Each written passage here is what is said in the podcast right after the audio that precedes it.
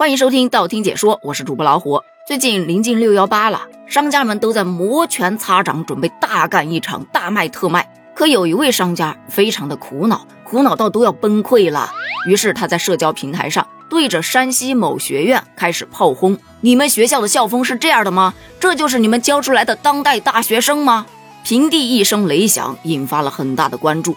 原来这个事儿是这样的。说山西某大学最近搞了一场文化艺术节的活动，其中有一场健美操比赛，学生们买的同款的衣服就是在他家店里头买的。可是活动举办完了之后，学生们就开始集体退货，这一退就是二十多单呢。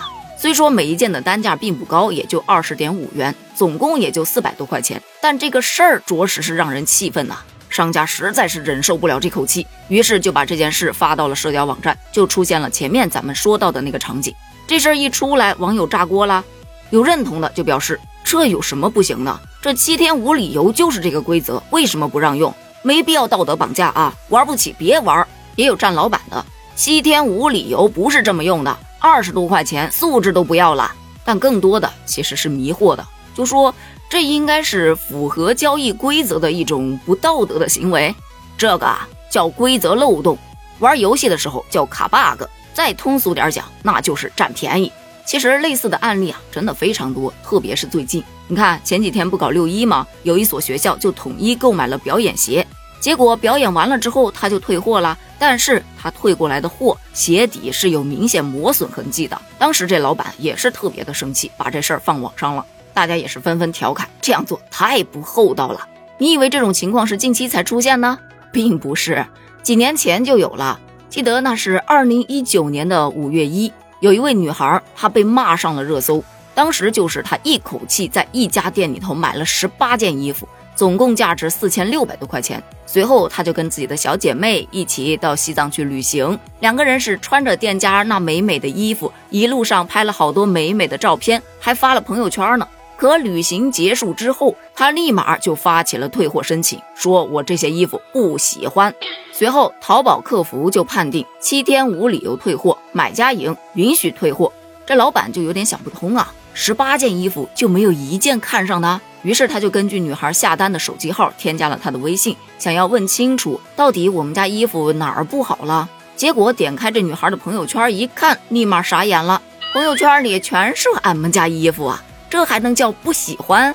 可对此，女孩的解释是：我买衣服难道不是穿的吗？反正我衣服又没坏，吊牌也还在，客服都判定退货了，还有什么好沟通的呀？店主当时气的呀，就把这事儿曝光了，一下子就闹上了热搜。这个事情最后的发展其实并不怎么太理想，因为这个女孩子啊被网暴了。那网暴肯定是不对的嘛，咱们也没有必要说去把人扒出来，然后非得去指责他。但是这种行为确实是让人深思。不说别的，咱就先来说说这个七天无理由退换货到底是怎么回事儿。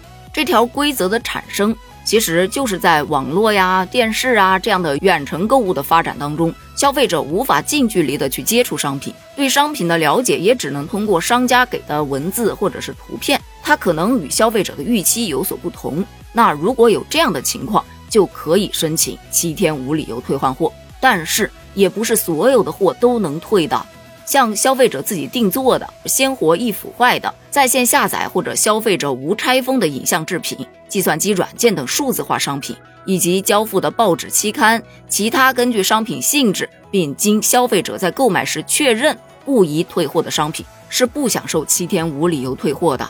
那很明显，前面咱们说的衣服啊、鞋子啊，它不属于以上的这一些呀，难道商家就不能拒绝退货了吗？倒也不是，因为七天无理由退换货当中还有一条规定，说消费者退回的商品应当完好。这完好的标准就有待商榷了。可能对于前面的大学生来说，只要吊牌还在，它不就是完好的吗？又没有破损。但是他们买这个 T 恤为的是跳健美操，你就不说吊牌的事儿，光跳操难道不出汗吗？还有个别搓洗衣服的行为，这就已经超出了正常查验的操作，所以作为商家应该是可以拒绝退货退款的。所以对于想出这一招来的小伙伴，网友也是说很聪明，但是不善良。短期来看可能只是道德问题，但长期来看，这透支的是大众的信用啊！近些年随着网购发展越来越快，确实出现了很多的信任问题。你就比方说近一点的，咱们之前聊过的某平台可以申请仅退款不退货这一个操作，就让很多人钻了漏洞，薅羊毛薅到商家直接关店。还有再之前的那种互帮退货群，就更可怕了。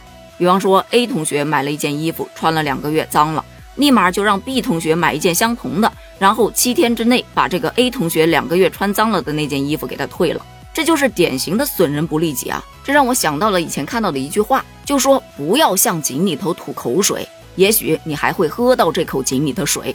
那对于消费者来说，不也一样吗？你天天的把自己穿脏的衣服往外退，然后商家随便处理一下就卖给别人，你怎么就确定你以后不会买到别人同样操作退给你的衣服呢？